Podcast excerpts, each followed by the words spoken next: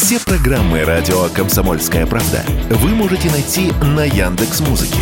Ищите раздел вашей любимой передачи и подписывайтесь, чтобы не пропустить новый выпуск. Радио КП на Яндекс Музыке. Это удобно, просто и всегда интересно.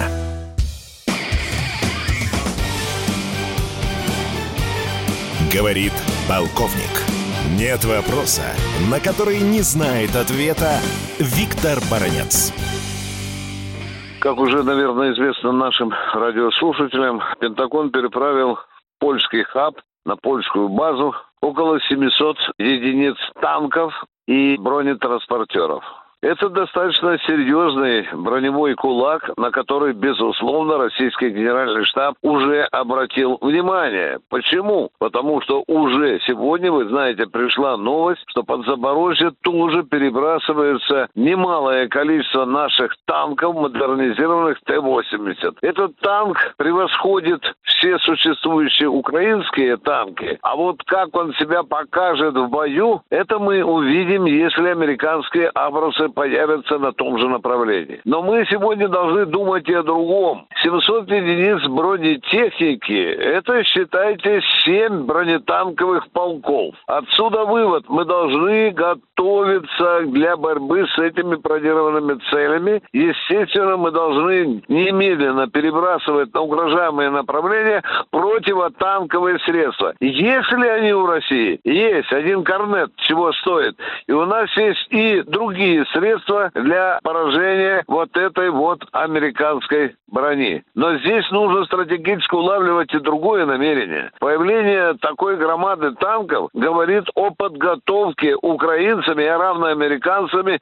наступления с участием вот такого количества а, брони. Мы к этому должны быть готовы. Ну и тут и другое нужно усматривать. Америка решительным образом наращивает украинские латы с помощью своей брони. А по-другому все глубже погружается в специальную военную операцию. И эти моменты мы обязаны учитывать. Я думаю, что и без меня это понятно и генералу Суровикину, и нашему генеральному штабу. Но тут еще одна примета. Если американцы торопятся быстро наращивать таким количеством брони украинские войска, это говорит, что идет подготовка к наступлению. Ну, а тут уже обращать внимание на зимний фактор, потому что по хлябе, по раскисшей земле танки не пойдут.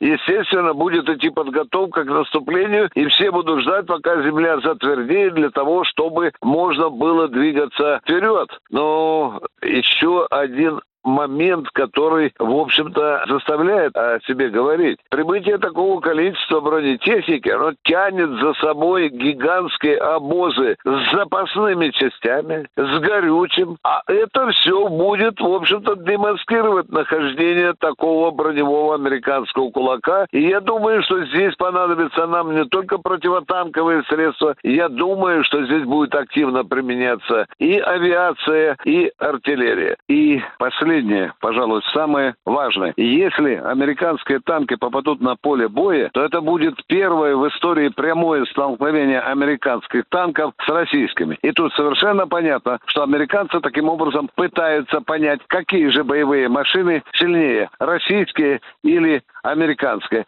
Но мы им покажем, кто сильнее. Виктор Баранец, радио «Комсомольская правда», Москва. Говорит полковник. Нет вопроса, на который не знает ответа Виктор Баранец.